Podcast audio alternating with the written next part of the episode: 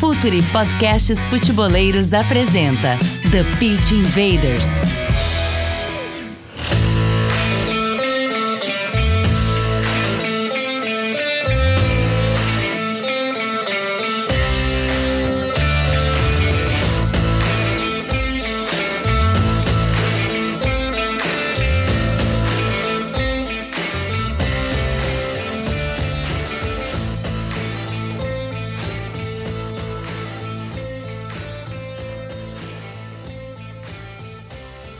Olá, futeboleiros! Olá, futeboleiras! Sejam todos muito bem-vindos. Está no ar o The Pitch Invaders, episódio 280. Né? Estamos ao vivo aqui no YouTube.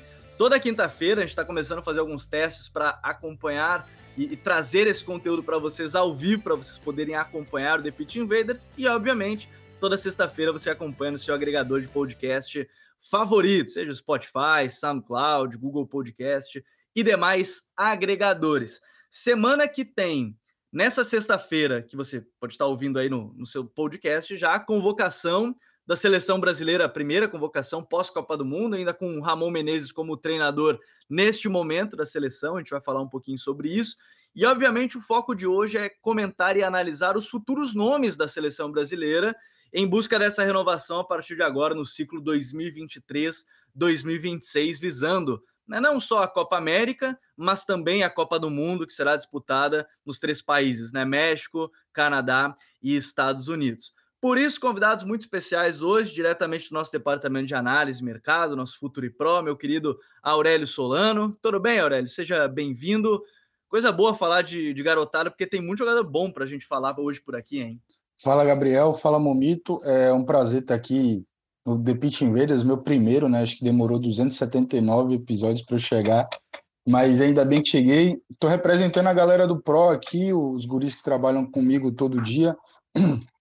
É, é um prazer fazer parte desse, desse departamento tão qualificado, tão especializado no futebol. Queria até mandar um abraço para o Nico e para o Pedro, que já tiveram aqui, para o Esteves. O Esteves é mais low profile, né? A gente mal, mal vê ele na, aqui no, nos podcasts e tal. O Esteves só aparece para falar de BBB e NFL no Twitter. Mas é isso, representando a gurizada aqui, um, um abraço pessoal dos dados também, trabalha conosco diariamente. E assim, o prazer é dobrado, porque estou aqui com o Momito mais uma vez. É, para quem acompanha futebol de base, já está acostumado a ver nossos rostos, né? Eu e o Momito fazem uma dobradinha legal nas saudosas lives de sexta, lá pelo Olheiros. Quem não conhece, deve conhecer. Então é isso, para falar desse, desse futuro Brasil, cheio de jovens, muito provavelmente nessa nova convocação do Ramon, que vai abrir espaço para uma garotada boa que está vindo dos 2000 para cima, 2001, 2002, 2003, 2004, que tem muita gente boa, muita gente para falar e muita gente para receber chance, né? Vamos, vamos debater como vai ser esse futuro Brasil. É, tem bastante coisa para falar sobre esse futuro da seleção brasileira. E tá aqui com a gente hoje, grande convidado, que já participou de, de outros programas, se eu não me engano, já participou aqui com a gente. Já são 280, ele vai se perdendo na, nas contas e no, nos todos os convidados de qualidade que estiveram por aqui. Meu querido Moser é um deles, o Momito que cuida do perfil Olheiros, que é um perfil fantástico. Aqui a gente está praticamente antecipando a nossa dica futeboleira de todo mundo, né? Que é acompanhar o perfil do Olheiros. Mas seja bem-vindo, Momito, seja sempre um prazer te ter aqui para falar de algo que vocês cobrem com uma qualidade muito acima da média aqui no Brasil, sem falsa modéstia. Eu diria que é um dos principais trabalhos de futebol de base aqui e, e vai ser legal a gente falar desse futuro da seleção brasileira que passa muito certamente para essa renovação a partir de agora. Seja bem-vindo. Olá, Gabriel. Olá, Aurélio. Um prazer estar novamente aqui no TPI. A primeira vez que eu participei foi em 2019, depois do Sul-Americano Sub-20, que infelizmente naquele momento o Brasil não classificou, mas foi um Sul-Americano Sul que apresentou vários talentos, é, não só brasileiros, como o Rodrigo, mas outros talentos da, da América do Sul. Alguns, inclusive, foram negociados com o futebol brasileiro, alguns negociados com o futebol europeu. E agora vamos falar aqui um pouco do ciclo da seleção brasileira, pensando nos jovens, né? Pensando nessa primeira convocação do Ramon Menezes, pensando se ele vai assinar a convocação com algum jovem que ele trabalhou agora no Sul-Americano Sub-20, e tudo aquilo que fala de jovens e transição da base ao profissional, a gente está sempre é, atento. E o Olheiros é apenas um dos vários veículos aí que trabalham com esse perfil. Né? Sempre contando com aprendizagem em relação ao que a gente vê pelo Futuri, aquilo que a gente lê nos demais perfis, para poder fazer um trabalho sempre é, muito qualificado e muito sério.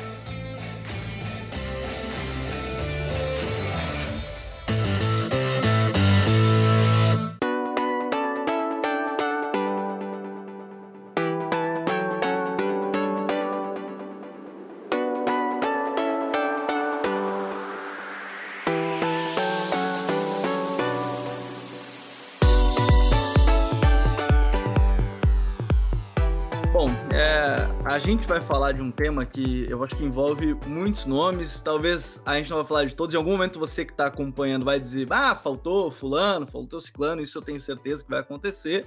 Já deixando claro, em algum momento a gente vai falar isso. A gente pode ter falado desse nome é, em algum dos textos mais recentes que o Matheus né, Soares e o Douglas Batista estão fazendo lá no, no site, no futuri.com.br. Mas é importante a gente começar contextualizando é, o, o, momento que a gente falou, primeiro, você falou da participação em 2019 do Sul-Americano, agora você vem com o Brasil campeão de um Sul-Americano, de um desempenho que chamou muita atenção e sem os principais jogadores, a gente pode falar de Hendrick, é, de, de, tantos outros, mas o Hendrick talvez como grande expoente, já que já está jogando no titular, já está vendido para o Real Madrid. E o Ramon, ele assume a seleção brasileira nesse momento, é importante contextualizar que, aparentemente, não será ele o treinador para o ciclo 2023-2026. A CBF não falou nada disso, mas as informações dão conta que a CBF está indo para outro lado, buscando um treinador de fora. Aparentemente, Carlo Ancelotti seria o nome, mas agora, nesse momento da temporada, provavelmente não. Seria só depois para junho, né, final da temporada europeia. Mas contextualiza para gente, importante da gente entender esse trabalho do Ramon que é, surge como treinador né, ali no Vasco, já, já atrai uma gama de. Ou melhor, ele, ele atrai mais torcedores a partir do trabalho dele no Vasco ali em 2020, né? O pessoal falando do ramonismo e tudo mais, aí trabalha CRB, Vitória, de repente vem para o Brasil sub-20 e aí começa a trabalhar com talvez uma das gerações mais talentosas que a gente tem recente aqui no futebol brasileiro.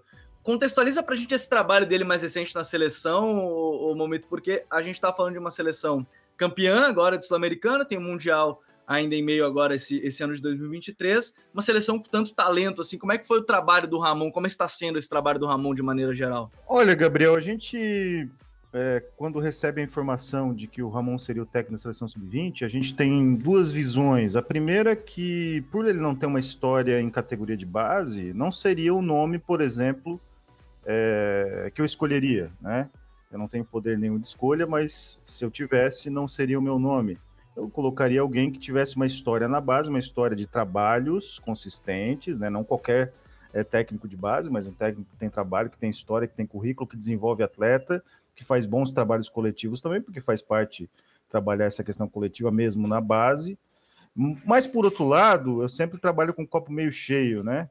Poderia ser pior, poderia ser. Já vi muitos técnicos piores do que o Ramon é, na seleção sub-20. Então, o Ramon me parece um técnico que tem mais aspectos positivos que negativos nessa curta passagem no profissional. Ali no Vasco ele teve um bom momento, no Vitória nem tanto. Então a gente pode avaliar que ainda estamos descobrindo o que seria o Ramon como técnico de futebol. Então eu vejo como eu via como um nome, uma incógnita que a gente é, avaliaria melhor nos jogos amistosos e principalmente no sul-americano.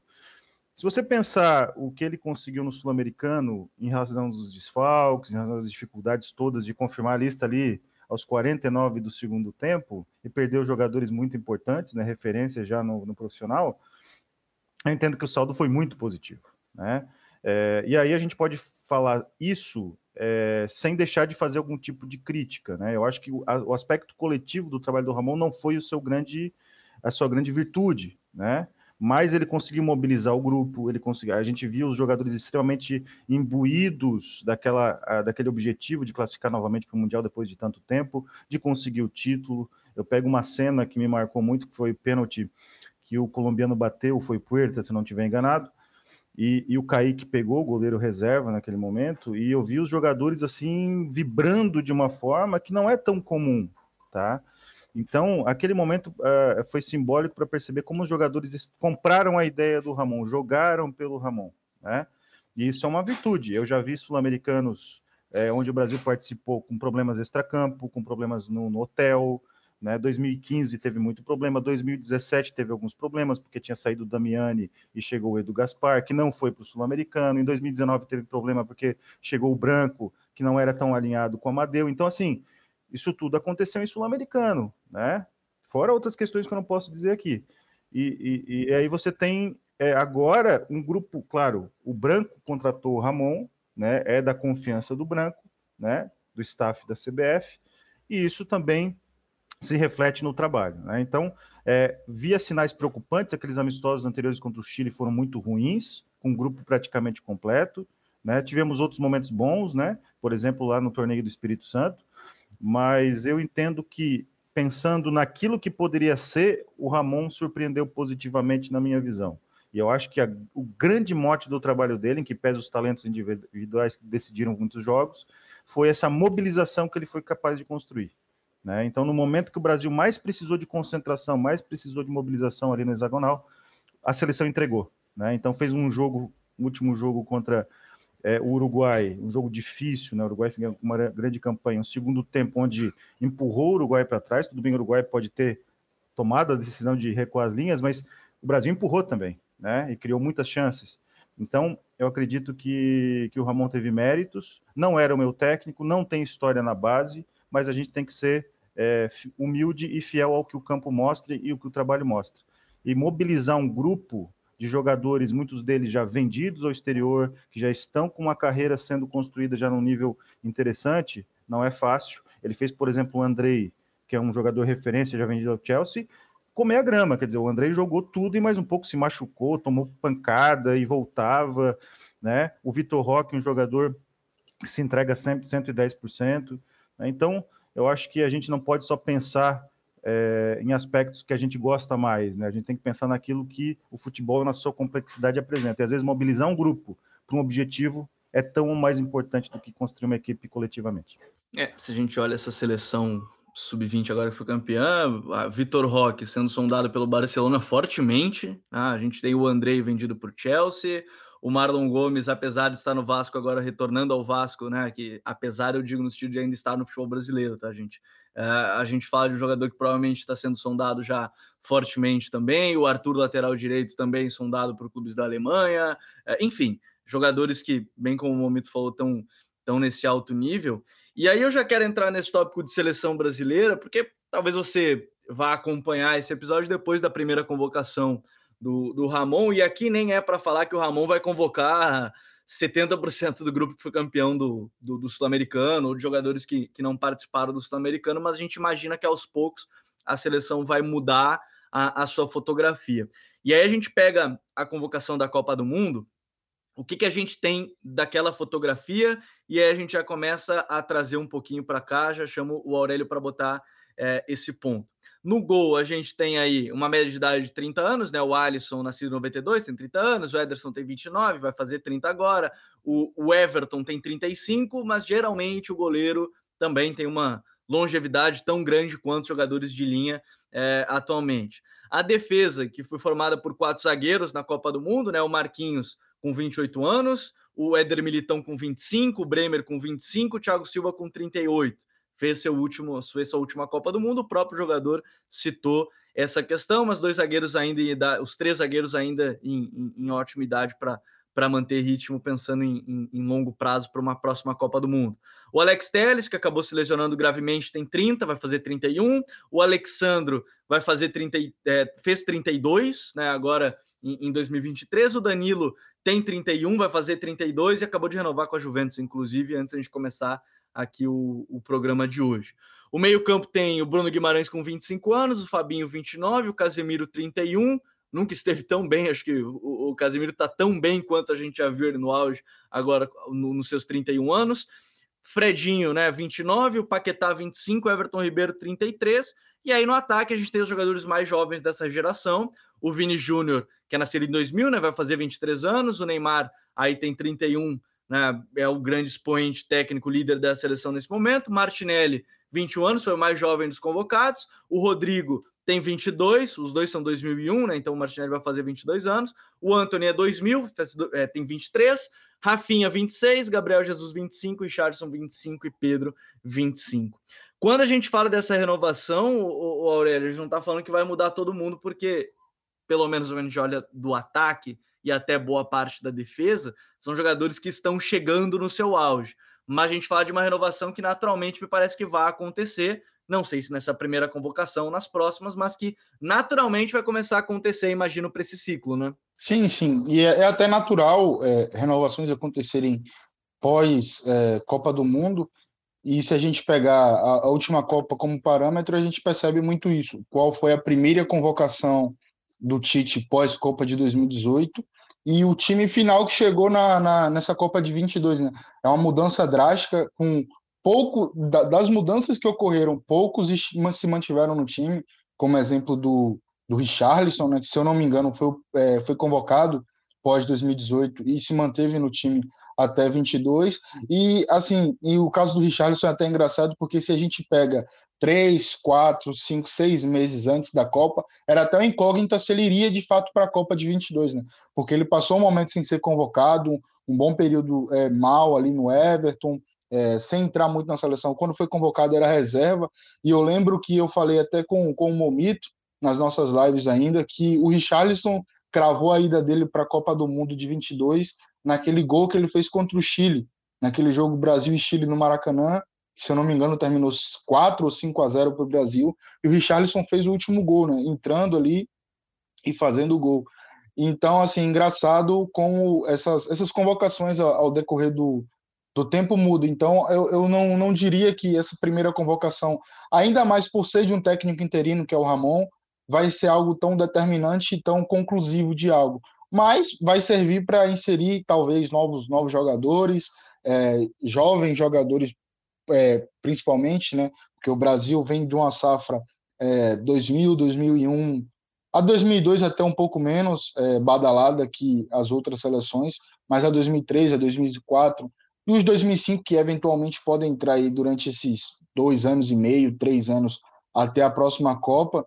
Então, assim, creio que vai ser algo é, de fato é, interessante, curioso de acompanhar porque também eu desacredito bastante que a gente vá ver a cara do Ramon nessa seleção, muito porque ele é interino, é, muito dificilmente ele vai ter tempo para trabalhar, então acho que vai ser mais ou menos naquela linha que o Momito falou, de, de mobilizar o grupo para um, um, bem maior. Acho que ele vai tentar passar uma certa confiança para os jogadores convocados, é, dar uma certa mobilizada, uma certa um certo caráter competitivo ao grupo que, querendo ou não, vai estar um pouco ainda abalado pela perda da, da, da Copa do Mundo, né, pela eliminação, no caso, na, na Copa de, de 22, e a gente tem uma queda produtiva de alguns, alguns jogadores pós-Copa do Mundo, que é assim vertiginosa, com exceção do Casemiro, que parece que cresceu pós-Copa do Mundo, né? É curioso o caso do Casemiro, assim, o Casemiro de fato é, é uma exceção a todas as regras, porque é um, um jogador de outro nível, é, é outra rotação de jogador, mas assim, a gente teve uma queda vertiginosa de desempenho de algumas de algum de alguns atletas, não todos, obviamente, porque o Martinelli continuou muito bem no Arsenal, por exemplo. Então, assim, vai ser curioso ver essa, é, como o Ramon vai mobilizar esse grupo, porque assim, também se trata de um grupo completamente diferente do que ele está acostumado a trabalhar, né? São jogadores de topo, jogadores do mais alto nível, que mobilizar, por exemplo, um Neymar é totalmente diferente de mobilizar um Vitor Roque, mobilizar, sei lá, um Thiago Silva, um Danilo, um Alexandre, é completamente diferente de mobilizar o Arthur do América, o Douglas do, do Bragantino, e não que seja uma crítica ao, aos atletas mais jovens, mas é que a gente está tá tratando de outro, outro patamar de atleta, então é, vai ser curioso ver como o Ramon vai, vai lidar com isso, como o Brasil vai desempenhar. Eu, eu acredito que não seja algo muito diferente do que a gente via com o Tite, que é, e até um certo pragmatismo da parte do Ramon, eu acho que vai ser mais ou menos isso. É, acho que o ponto alto mesmo vai ser as possíveis novidades que o Ramon pode ou não assinar, né? É, é de fato uma incógnita e somente na chegando a sexta-feira, o momento da convocação, a gente vai ter por base do que, é que, que vai acontecer. Alguns nomes, obviamente, são, são garantias, porque a gente tem, tem atletas que, que frequentam a seleção brasileira há muito tempo e não tem motivo de, de não frequentar. Não, não é por conta da eliminação perante a Croácia que tem que trocar todo mundo, todo mundo tem que ir embora, ninguém serve. Acho que não, não é por esse caminho, mas de fato vai ser curioso acompanhar como esse processo vai ser estabelecido. Eu acho que cabe a inserção de alguns jovens, não não não de todos, é, por todo, todos os jovens que ele treinou, mas eu acho que alguns, a, a, ao passar desse tempo, vão, vão de fato confirmar a, a, a sua a expectativa que os circundam, né?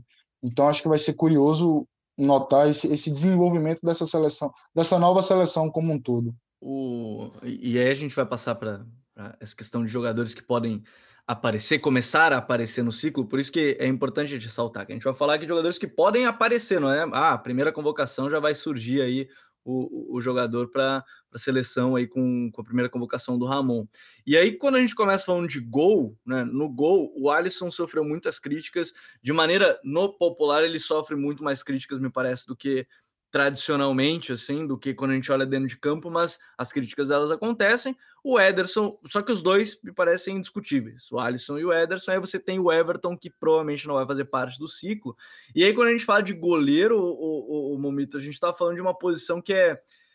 O goleiro nunca atinge o auge tão cedo, então quando a gente tá falando, pô, ah, o Sul-Americano Sub-20, foi o Mikael, né, que quem jogou, que foi o titular da equipe. Ele, ele é 2004, pô, ele, ele tem 18 anos talvez não seja ele, mas talvez o nome que possa vir a surgir ainda é do Atlético também, que é o Bento, que é mais novo, mas talvez seja ele a, a ser convocado em um certo momento. Mas o gol, a gente está falando de talvez um jovem, basicamente, para compor o elenco com Alisson e com Ederson, né? É, penso parecido, entendo que é, muitas pessoas questionaram um pouco o Alisson e tal, tentaram enxergar algum tipo de falha lá no gol da, da Croácia e agora algumas situações recentes no Liverpool, né? Claro que a gente tem que pesar e pensar um pouco no que, que é o emocional pós eliminação do Brasil. Eu entendo que o Brasil tinha time e trabalho consolidado para ser campeão do mundo, né?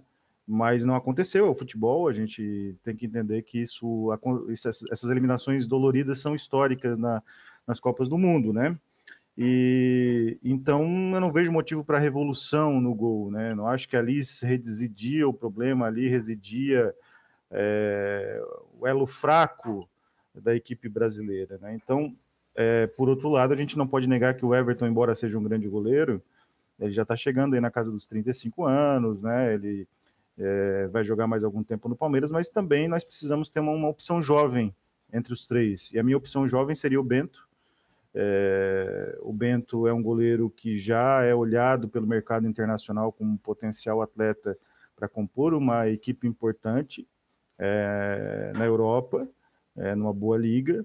Claro que ele precisa ir para lá, vingar lá, como o Alisson vingou, como o Ederson vingou, mas ele tem todo o potencial para isso, né? É, amigos nossos assim que acompanham mais de perto, até internamente no Atlético Paranaense, é, sempre falaram do Bento, né? Esses amigos sempre falaram, sempre colocaram que o Bento é um potencial atleta de seleção principal, um potencial atleta de ser um, um goleiro importante num clube europeu é, top, né?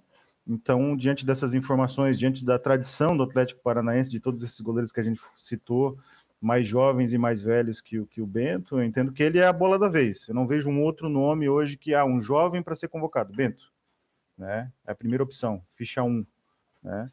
É, claro que no ciclo, alguns atletas jovens podem se afirmar repentinamente, né? Se você pegar a afirmação do Ederson foi rápida, foi Benfica e já foi para o City, quer dizer, o Guardiola apostou. E eu acho que toda convocação tem, né? Toda seleção sempre tem algum jovem que de repente desponta ali no último ano, isso. coisa próxima. Né? E o goleiro, é, o goleiro ele tem essa, essa situação de precisar ter a confiança do treinador. Então, quando o Guardiola é, contratou o Ederson, embora ele tenha feito uma Champions League boa pelo, pelo Benfica, dá o selo Guardiola, né?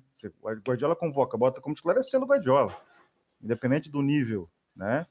E o Bento, se ele, ele já hoje já tem que ser convocado, na minha visão, mas se ele no ciclo for para o futebol europeu e se afirmar lá, ele começa a brigar até por mais do que ser terceiro goleiro, dependendo do nível que ele apresentar. Mas eu entendo, claro, que o Brasil tem dois goleiros de nível internacional e eu não faria grandes revoluções. Vejo o pessoal nas redes sociais um pouco emocionado com essa questão de goleiro, né? O pessoal fica emocionado, começa a fazer é, avaliações bastante, na minha modesta opinião, equivocadas mas eu não faria grandes revoluções, sem deixar de mexer um pouco no trio. E aí, a entrada do Bento seria uma ótima opção. É, o Bento surge como esse, talvez esse nome, mas de novo, o gol acho que nem tem uh, tanto a se falar, mesmo que haja as críticas, eu acho que não vejo os dois não sendo convocados. Então seria muito difícil a gente tá começar aqui uma discussão vai ser baseado meio que quase, não vou dizer que é no nada, porque as, as críticas estão aí, mas que não vejo nenhum dos treinadores que cheguem, independente de quem for, não convocando Alisson e Ederson para a seleção, e aí de fato seria só basicamente falar de um, de um terceiro nome. Na defesa, o, Aurélio, a gente está falando aí de uma geração que tem Marquinhos, como provavelmente vai ser o líder dessa defesa, como titular, é ele o titular lá, o Thiago Silva. O Thiago Silva fez sua última Copa do Mundo agora, foi bastante emocionado, inclusive é, depois do jogo contra a Croácia, 113 jogos com a seleção, é, então aí uma, uma grande história, da, da, um dos jogadores que mais vestiu a camisa da seleção brasileira. Né? E aí a gente tem o Bremer e o Éder Militão, que são os dois já nesse momento buscando atingir o seu ápice, o Bremer titular absoluto na equipe da Juventus, o Éder Militão variando ainda em titularidade ou não, depois de uma boa temporada, vem oscilando né, nesse sentido. E aí a gente tem o Marquinhos como, como grande expoente. Quem é que você vê hoje como zagueiro jovem que pode vir? É, porque a gente, o, o Tite surgiu com um nome antes da, da Copa, que foi do Ibanhes, né, na Roma, que seria talvez um dos nomes a aparecer. De repente, não sei se, se aparece por agora, mas quem é que você vê de zagueiro que não é exatamente o mais novo? A gente ainda vai tocar nesses mais novos ainda que podem vir a surgir, mas que de repente pode aparecer aí sendo um pouquinho mais velho, mas que tá ali mais ou menos nessa faixa aí do Bremer, do Éder Militão, Aurélio? Cara, é assim, sei que pode parecer até uma aposta muito arriscada, mas um cara que eu acho que falta um pouco nessa seleção em questão de, de características e tudo mais é o próprio Morato, que é 2001, que, que vem atuando no Benfica, que contou, acho que ele deu um pouco de sorte no azar do companheiro, né? Que o Veríssimo era o, o, o zagueiro titular da seleção, da sele... não, não, era titular da seleção, era titular do Benfica e atuou alguns jogos como titular na seleção. E era o quarto zagueiro da seleção. O quarto né? zagueiro da seleção, exato. E acabou lesionando o joelho mais uma vez, o, Veríssimo, que tem um certo histórico de lesões graves. Infelizmente teve, teve sua saída e acabou que o Benfica precisou se mexer ali e o Morato, é, que já que, que vinha atuando no time de base do Benfica, atuou na Youth, Youth League, né? Champions Youth League, que é a, Champions League Sub-21 da, que, que, ocorre na Europa, acabou ganhando esse espaço. E eu acho que é, é, um zagueiro que, que falta um pouco na seleção, que é aquele perfil canhoto. Né? Na Copa a gente foi com quatro zagueiros, nenhum deles sendo canhoto. É, não, não que isso fosse fazer falta, porque o, o, zagueiro que atuava ali pela esquerda, ora Marquinhos, ora Thiago Silva, a gente não, não precisa comentar muito da qualidade desses dois. Mas o, o Morato, como esse perfil canhoto, de saída de bola, de imposição física, de estatura, que o, o, o Marquinhos, apesar de toda a qualidade, e o Thiago Silva são zagueiros de estatura mais reduzida, né? O Marquinhos, se eu não me engano, tem 1,82, 1,83, o Thiago Silva 1,84. Então, assim, a gente está falando de dois zagueiros que, apesar de toda a qualidade que demonstram, são de baixa estatura. O Morato, se eu não me engano, bate 1,91, então ele é muito alto ele tem, tem compostura, tem velocidade para recuperar, tem o perfil canhoto, saída de bola, então creio que seja um cara que, que vai ser observado bem de perto nesse, nesse ciclo e que pode pintar aí como, como alternativa nessa seleção. Outro cara mais jovem, é, de um perfil bem parecido, mas que eu acho que está mais distante da seleção é o próprio Robert Renan, né? que ex-Corinthians, que agora no Zenit se fala muito de uma observação e de até de, uma, de um interesse do Real Madrid.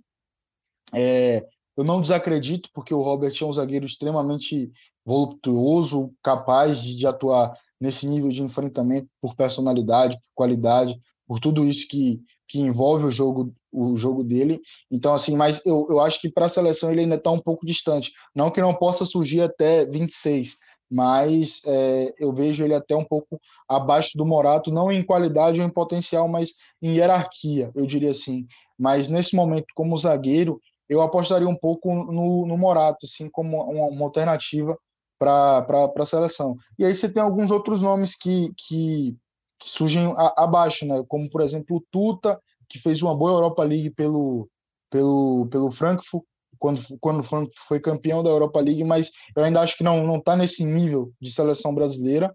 É, acho que ainda precisa ser melhor trabalhado na própria Europa. Acho que merece, pode até merecer um clube de maior, maior expressão, na, no, no, futebol europeu, o, o, Frankfurt, não que seja um, um, um, time ruim, mas acho que o Tuta ainda pode, pode ganhar espaço em um clube melhor e aí sim poder pensar em seleção. Mas nesse momento, minha aposta para quarto zagueiro seria o, o Morato. O, e, e, ainda nessa questão do, dos zagueiros, o Momento o Morato tem uma, uma questão, não sei se você tem outros nomes que a gente pode citar, e o próprio Robert Renan acho que entra nessa, nessa lógica, que é o famoso zagueiro canhoto, né? Que é, um, é, é uma peça rara de mercado, não só em futebol de seleção, mas futebol de seleção um pouco menos, que aí você pode convocar de fato os melhores, em times muito mais essa questão, mesmo que o Ibanez talvez esteja nesse momento aí jogando mais né, na Série A, tem 23 dos 24 jogos, por exemplo, na, na primeira, na, na, na, Série A e agora com a Roma, que briga bem no campeonato italiano, faz uma bela temporada, mas tanto o, o, o Morato quanto o Robert Chanan, que o, que o, que o Aurélio citou, ambos zagueiros canhotos, que de repente pode ser uma, uma arma, pensando mais um treinador que vai querer times que possa sair jogando desde a defesa, né?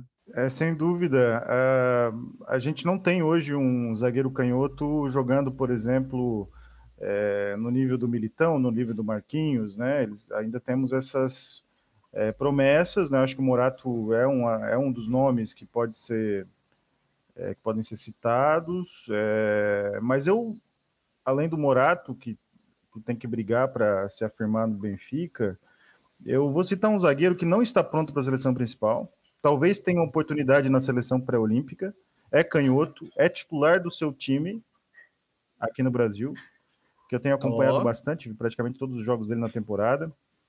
É, até na Copa do Brasil, na eliminação do Havaí para o Retrô, ele não fez a sua melhor partida na temporada, mas é um zagueiro que no ano passado, nas últimas partidas do Havaí na Série A, contra o Flamengo no Maracanã, contra o Santos em Barueri, ele foi o melhor em campo nas duas e fez o gol da vitória contra o Flamengo no Maracanã, completo, mesmo desmobilizado pós-título, né?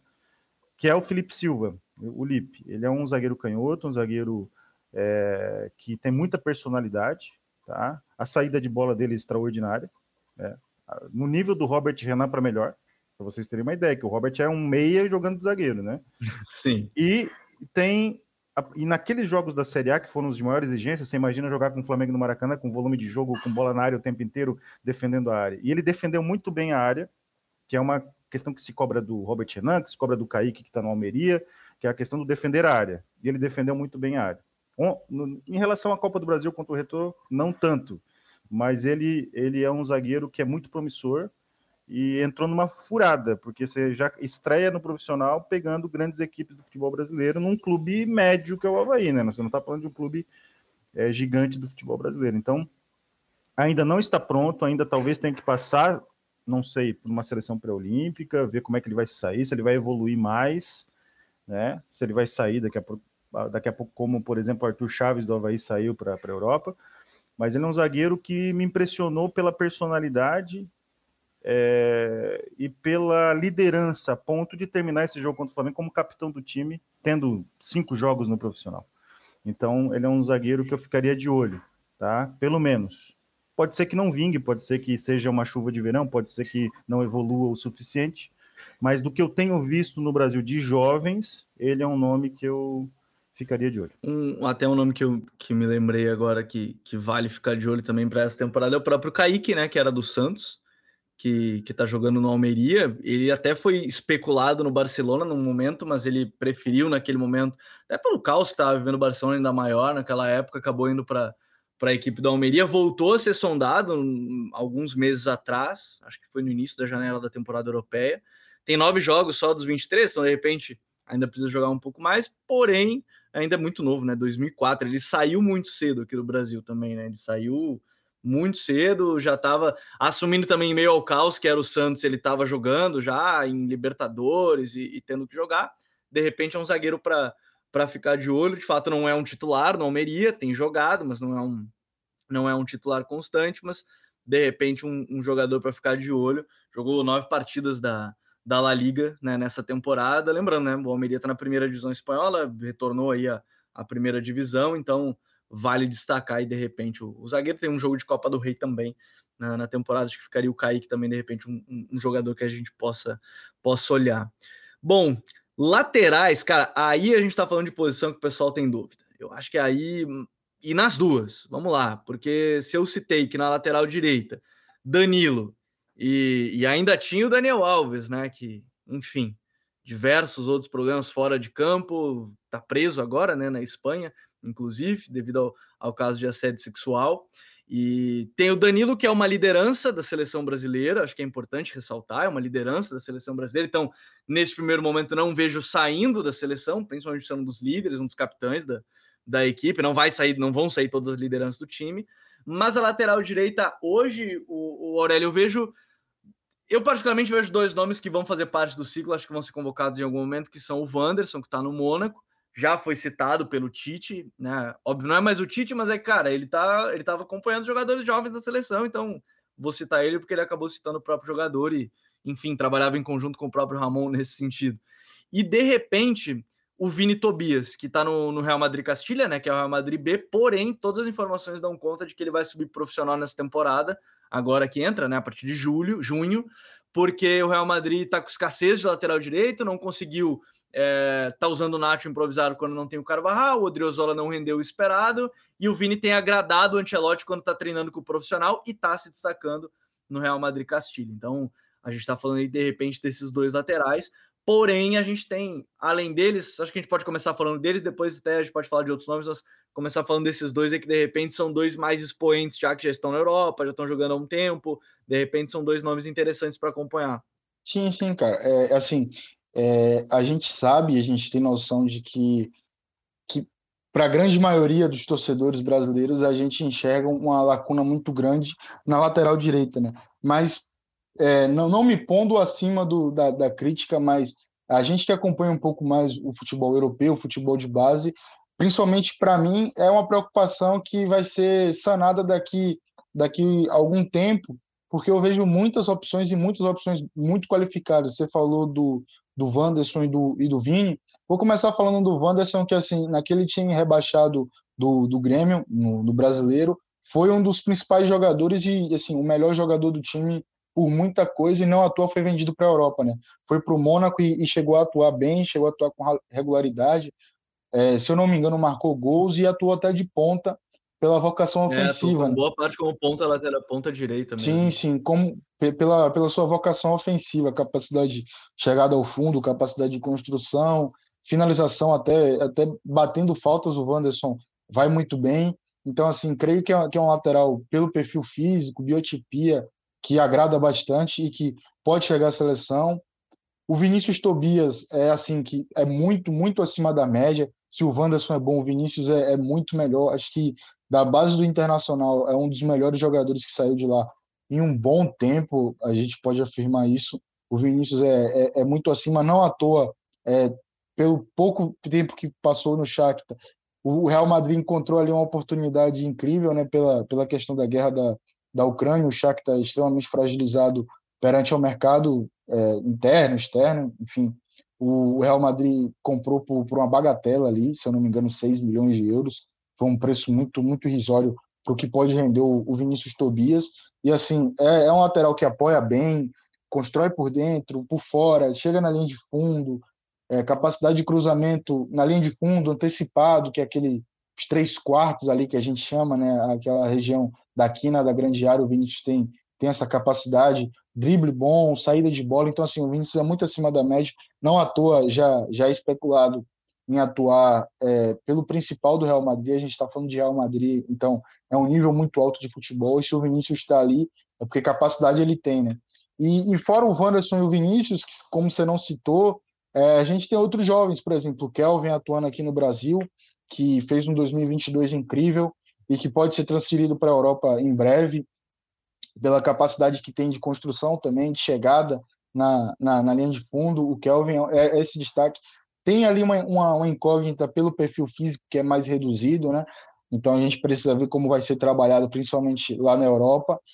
É, você tem, por exemplo, o, o Emerson Royal, que já chegou a ser, a ser convocado, já chegou a atuar na seleção brasileira, foi. foi... Tá bem agora, né? Tá jogando com exato, constância lá no Exato, exato. Agora, né? Então não é um cara a ser descartado, porque não, não foi para a Copa. Então acho que vale a pena ficar de olho no, no Emerson novamente. Você tem na base brasileira o, o Arthur, que foi campeão sul-americano até como destaque. É, o Arthur que, que, se parece muito, tem um perfil bem parecido com o Danilo, inclusive, né? Surgiram no América, fisicamente se parecem, parece até que é filho do Danilo. É, em campo não se parecem tanto, porque o, o Danilo é aquele cara mais é, menos refinado tecnicamente, eu diria, mas de um caráter competitivo muito grande, uma leitura tática muito acima da média. E o Arthur já é um cara diferente, já é um cara com, com boa relação com bola, bom drible, bom contra um, boa construção por dentro. É, eu acho que falta um pouco do Arthur ainda ser mais, mais agudo por fora, principalmente, mas por dentro ele, ele entrega bem o, o que se precisa. Tem até texto do, do Matheus, né, nosso amigo Matheus, no Futuri, no site do Futuri, falando do, do Arthur, já tem esse interesse da Europa dele. Então, assim, a gente citou aqui quatro, cinco nomes que podem, é, em breve, compor a lateral direita da seleção, fora o Danilo, né, que, como você falou, não, não provavelmente não não deve ser tirado do ciclo assim. Então, tendo o Danilo, mais esses outros garotos surgindo, eu acho que é, é uma posição que o Brasil vai, vai ter, vai ter muitas opções, vai ter com quem vai ter com quem trabalhar e essa lacuna que de fato aconteceu durante uma parte do ciclo para 22 e a Copa ficou um pouco explícito que, que, que precisaria, com exceção do, do, Daniel Alves e tudo mais, precisaria desse, desse atleta mais jovem para compor. Eu acho que para 26 o Brasil está muito tranquilo para essa posição, porque esses quatro ou cinco nomes compõem muito bem. O, o Vinícius Tobias tem, tem capacidade de atingir topo mundial, os outros, os outros quatro, três podem compor muito bem futebol europeu, então assim, acho que essa é uma lacuna que não existe mais na, na seleção brasileira. Então, a lateral direita, é, eu acho que vai dar pouca dor de cabeça para o Ancelotti no sentido negativo, vai dar mais dor de cabeça positiva para ele, em quem ele vai escolher, em quem ele vai convocar, caso de fato seja o Ancelotti o, o treinador da, da falar, seleção. Está cravando que é o Ancelotti, nosso treinador. Exato. Eu, eu, gostaria muito que a gente estivesse falando aqui, não o Ancelotti vai ter problema. Tomara que seja. Tomara, tomara que, você seja, esteja ouvindo. Tomara que seja. É, tomara que você esteja ouvindo aí, seja de fato o, o, o Ancelotti, porque do outro lado, o Ancelotti trabalhou com laterais fantásticos ao longo da carreira, né? Então, assim, lateral é uma coisa que ele talvez seja bem minucioso nesse sentido, ou momento. E na lateral esquerda a gente e, tá e, e Gabriel, que... é, só te ah. interrompendo, é, o Ancelotti já conhece o Vinícius, né? Por mais que o Vinícius não, Também. não, não seja é, regular no time principal, mas com certeza ele mas acompanha. Mas ele chama para o treino, né? Exato, e ele, ele acompanha o Real Madrid Castilha, com certeza. Então já é um atleta que ele conhece. Se, se vier para o Brasil, melhor ainda para a gente. É, já, vai, já vai conhecer outros nomes que a gente vai falar mais para frente. E na lateral esquerda a gente está muito mal acostumado também, né, Momento? Porque a gente está falando de Marcelo, Roberto Carlos, Felipe Luiz, uh, o Alexandre no seu grande momento nem entra na comparação entre esses três que eu citei, mas é que também teve seus bons momentos. Mas, cara, a gente está falando de uma lateral que costumeiramente teve Roberto Carlos e Marcelo. Ponto dois laterais de altíssimo nível, sem contar o Felipe Luiz, que não conseguiu passar o Marcelo naquele momento, mas a gente está falando de um lateral fantástico também a, a, a, grande nível. E a lateral esquerda, como é que você vê para o futuro da seleção, assim, em termos de ciclo, jogadores que podem vir a surgir, seja para o momento, seja para o futuro, Mito? Olha, Gabriel, é, acho que a primeira opção, né, não é tão jovem assim, embora seja um jovem, né, que é o Caio Henrique do Mônaco, acho que é a primeira opção que a CBF tem que tentar, ficou uma discussão se ele ia ser naturalizado, enfim, espanhol, é, mas tem que tentar. Acho que o Martinelli foi uma disputa vencida pela CBF. Eu acho que o Caio Henrique é um jogador, pelo que ele joga no Mônaco, né? Foi citado o Wanderson, mas o Caio Henrique já algumas temporadas é o principal assistente do Mônaco. Ele tem características de meio-campista, quer dizer, se precisa jogar por dentro. Ele, ele foi meio-campista durante todo o ciclo dele na base, no Santos. Depois no Atlético de Madrid teve aquela passagem, voltou, e aí o Diniz colocou ele na lateral esquerda no Fluminense, e desde então ele tem é, se destacado, teve ainda uma passagem relâmpago pelo Grêmio, né, que ficou meio mal explicada ali, e agora no Mônaco está muito bem, então seria uma das opções. Acho que uma outra opção que ainda precisa se afirmar na Europa, não conseguiu ainda, é o Abner no Betis, né, que era do Atlético Paranaense, ele tá, é, uhum. chegou agora, chegou agora algumas também, né? oportunidades, né? Um outro bom momento, outros nem tanto, mas claro, como a gente citou, ele tem dois meses de clube, né? Muito pouco.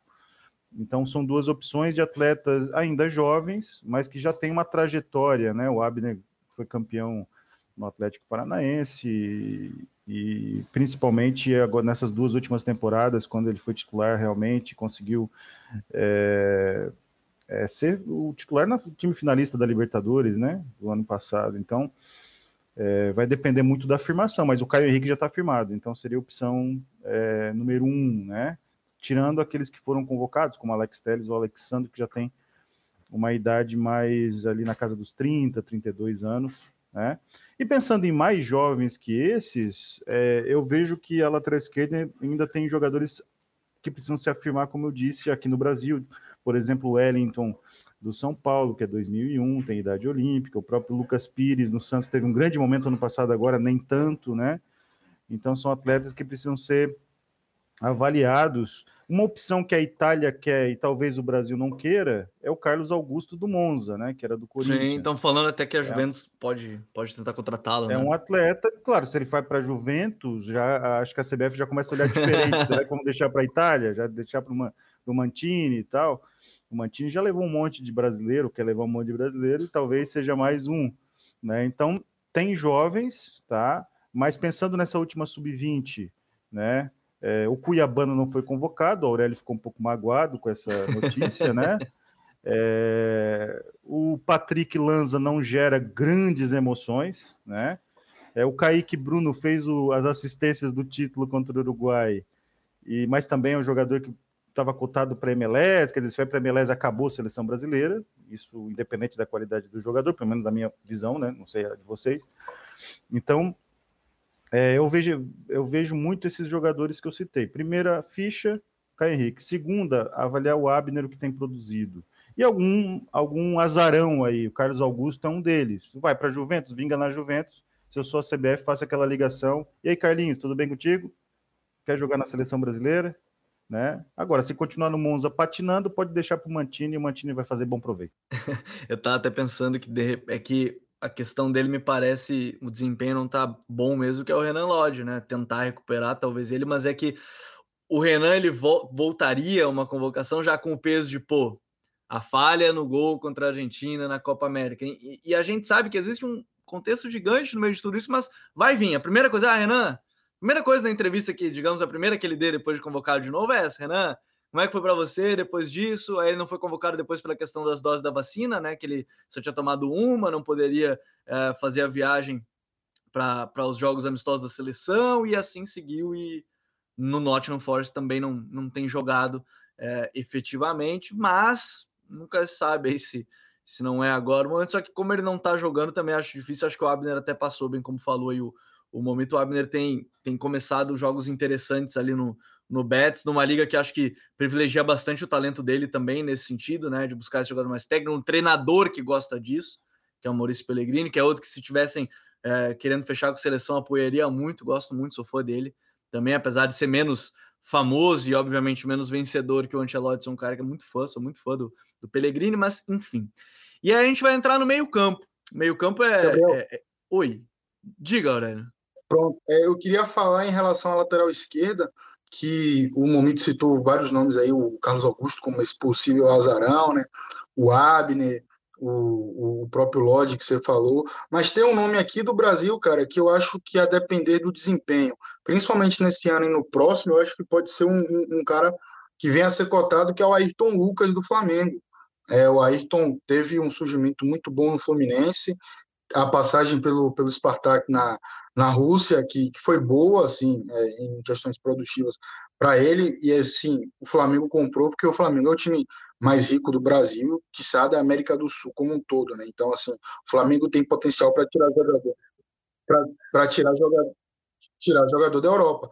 Então, assim, é, o Ayrton me parece um jogador pronto para ser o melhor ou um dos melhores ali, top 2, top 3 laterais é, esquerdos do é, continente. o Ayrton Lucas é, é, fantástico, atacando o corredor, a capacidade que tem de gerar jogo ali pela lateral esquerda.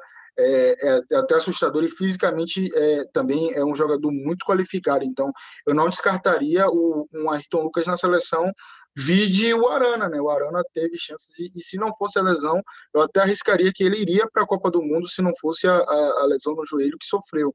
Então, assim, se a, a questão for, for nível de futebol, eu, eu, eu enxergo o Ayrton Lucas com possibilidades de, de, de, de figurar ali na seleção brasileira, até porque o Arana, que atuou aqui no futebol brasileiro, quase foi para a Copa do Mundo, né? Então, assim, fora todos os outros nomes que foram falados, eu, eu vejo o Ayrton também no páreo. Não descartaria o, o Ayrton Lucas na, na, lateral esquerda da seleção, cara.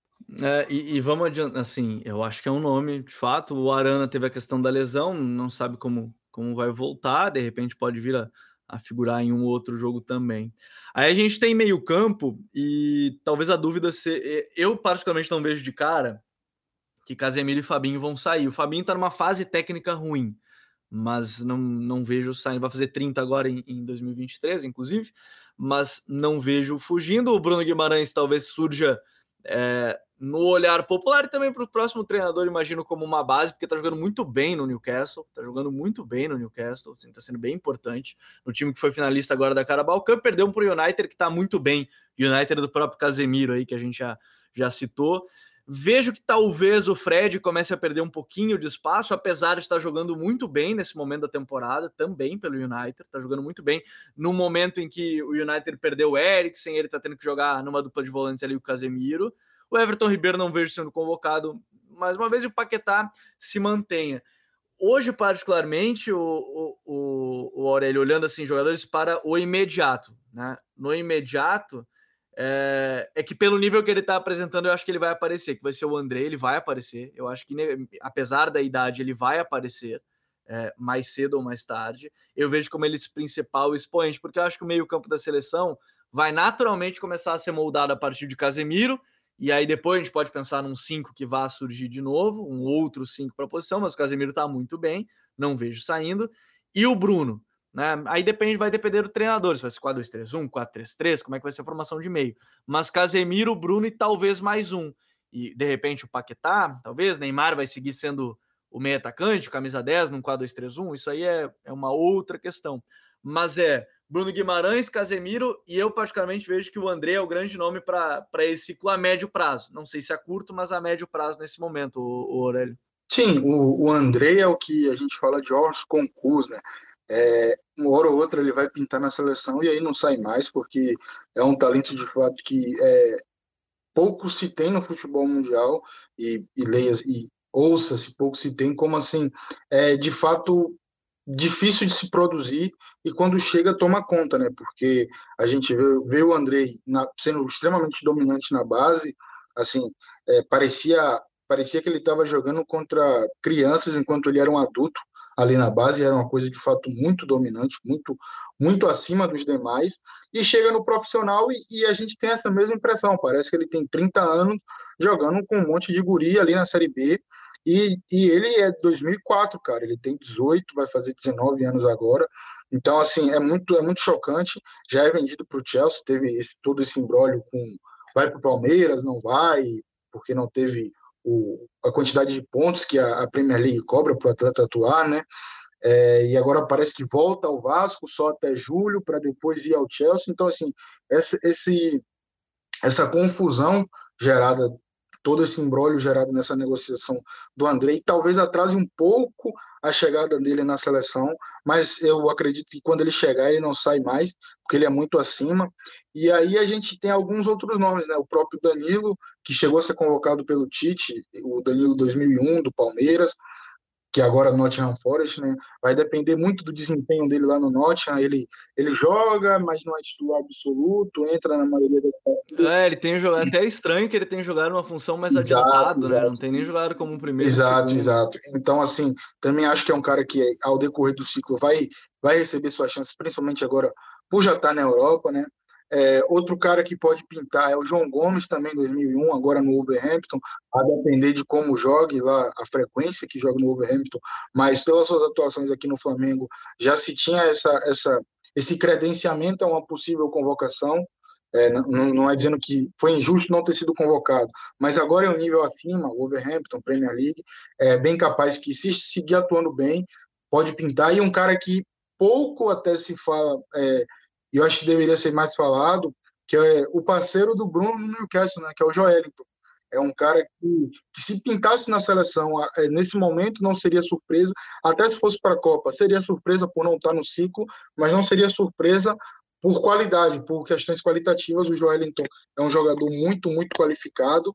É, eu acredito que em breve ele vai chegar na seleção, pode ficar, até por, pelo que você falou. O Fred talvez dê uma saída, perca um pouco de espaço, até por ter ficado um pouco queimado de maneira injusta na Copa do Mundo, mas é, é, é provável que perca um pouco de espaço, é capaz que sofra com a reformulação. É, e o Joelinton é um cara com potencial para assumir ali a função desse camisa 8, desse box to box, é, de um cara que, que pisa na área, que defende, que pressiona. É um cara até que eu, eu sendo o Ancelotti o treinador da seleção, eu acho que o Ancelotti gostaria muito de trabalhar com o Joel por toda a capacidade física que, que, envolve, que envolve o atleta. Então, assim, eu acho que é um cara que invariavelmente pode chegar na seleção e se chegar, cara, vai dar trabalho para tirar ele dali. Então, acho que esses são alguns nomes que podem pintar no ciclo ao, ao decorrer do, do, do, tempo, né? O João Gomes, o Danilo, o Joelinton e o próprio Andrei. Aí você tem alguns outros. É, aí você tem alguns outros nomes entrando, como o próprio Marlon Gomes, como você citou, o André do Fluminense, que eu acho que está abaixo de todos esses outros, mas que também não é um cara de, de, de se desprezar, de se descartar. Acho que a depender de, de alguma transferência que ele, que ele vá para o futebol europeu. E até, até do André, aproveitando que tem jogado no Flu, às vezes mais como cinco, sim, sim, né? Sim. Do, que, do que de fato como que a gente está citando aqui de posições. Então, de repente, é o cinco de característica sim, diferente sim. aí entre Casemiro e. Sim, sim. Então, assim, você tem muitas opções. O Andrei pode ser oito, o Andrei pode ser cinco, o Danilo pode ser oito, pode ser cinco. No Palmeiras foi muito mais cinco, né? O Joelton como esse camisa oito, com vocação ofensiva e defensiva ao mesmo tempo. O Marlon, que é um cara muito versátil, o João Gomes como esse camisa 8, com mais, com mais pegada, menos relação com bola. Então, assim, é um meio-campo que, que muito provavelmente vai ser reformulado ao passar do tempo, mas que não, não tem. Hum, é, não, não deve perder qualidade. Assim. Acho que o nível vai ser mantido até mesmo elevado. O, a gente está falando aí de, de, Pô, o João Gomes, para mim, é um jogador que casava muito com a Premier League. Não era por acaso que ele, ele queria ir para a Premier League, né? Não queria ir para, para o Lyon, porque. E ainda o Wolverhampton, que é um time que busca muito essa transição, jogo de físico, cara, muito a cara do, do João. É, o Danilo, acho que é realmente isso. Eu, eu tô curioso para ver na posição dele, porque tá jogando mais adiantado. Para mim, não faz sentido colocar o Danilo numa posição um pouquinho mais adiantado, porque de fato ele é ou um 5 ou um 8, e eu acho que foram bem citados pelo, pelo Aurélio. E aí eu citei o Andrei, porque eu acho que ele é um dos grandes points dessa, dessa geração, mais nova até do que esses dois, né? Do que o Danilo, do que o João. É, o Joelinton também, obviamente, que é mais velho que eles e que o, que o, o André mas ainda tem um outro nome que de repente eu não sei se é, esse é médio, talvez longo prazo, o momento que eu queria falar que é de dois, um do Matheus França e o outro do Lázaro, que saiu há pouco também no Flamengo, né? Que de repente são dois meio-campistas aí que de repente a gente possa ver em seleção a médio prazo, não tô falando para agora, tá, mas a médio prazo, né? É, são dois jogadores de características diferentes. Acho que o Lázaro poderia sofrer um pouquinho mais na questão da intensidade, né? E, e ele ainda não se afirmou na Espanha embora tenha feito gol, tenha feito bons jogos, gosto muito da, do lado técnico dele, um jogador que, que, tem um refino técnico muito grande. Já o Matheus França já, já tem uma característica de fazer várias funções, né? No Flamengo ele já ficou é, de falso 9, jogou de segundo homem no meio campo, quer dizer, já fez tudo. Então, um jogador que está em processo de afirmação no Flamengo, é, tem características de jogador de, de, altíssimo nível, né? Ele, claro precisa se provar, mas ele tem características. E é um jogador com potencial para, né? Então tem que ver, claro, os próximos passos da carreira dele. Se em algum momento ele vai ser titular absoluto do Flamengo, que é uma questão importante, se ele vai sair antes disso, como alguns já saíram. E se ele sair, ele tem muito mercado, e aí vai depender da, do nível de afirmação dele esperamos no futebol europeu de alto nível, né? Acho que esse é o X da questão. Agora, em termos de potencial, não tenho dúvida nenhuma. O Lázaro é uma questão de também adaptação, né? Ele precisa ser um jogador titular absoluto do seu clube é, na Espanha, precisa se destacar nesse clube. e aí a partir disso a gente avalia em que função ele está se destacando, se ele vai jogar de atacante, de meio campista, de meia por dentro, criativo. Ele nunca teve muito bem definido isso, né? Porque as pessoas questionavam quando ele estava na base do Flamengo, ele vai ser ponta, ele vai ser meio campista, ele vai ser 10. O que, que ele vai fazer, né? Sempre ficou essa dúvida. E o França agora está passando um pouco por isso. O que, que é o França, né? É um jogador de uma segunda função, como diria Mano Menezes. Ele é um, um 10, né? O que, que ele é, né? Porque ele é o é terceiro é... homem, o famoso Porque terceiro ele homem. Teve gol, né? Desde a base sempre teve gol. Então também não dá para tirar ele muito é, lá da, da, do ataque, né? Quer dizer, de chegar pelo menos ter essa, essa, característica de chegar.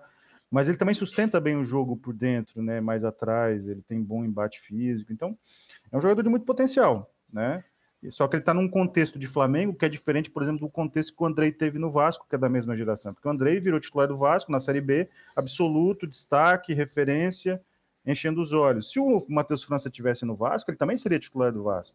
Então, a questão que pega é que o contexto do, do, do, do Matheus é o contexto do Flamengo, com o elenco recheado, que traz o Gerson, né? Quer dizer, que você traz jogadores do Pulgar, que traz o Vidal, né? E aí você vai tirando um pouco do espaço é, do Matheus, né?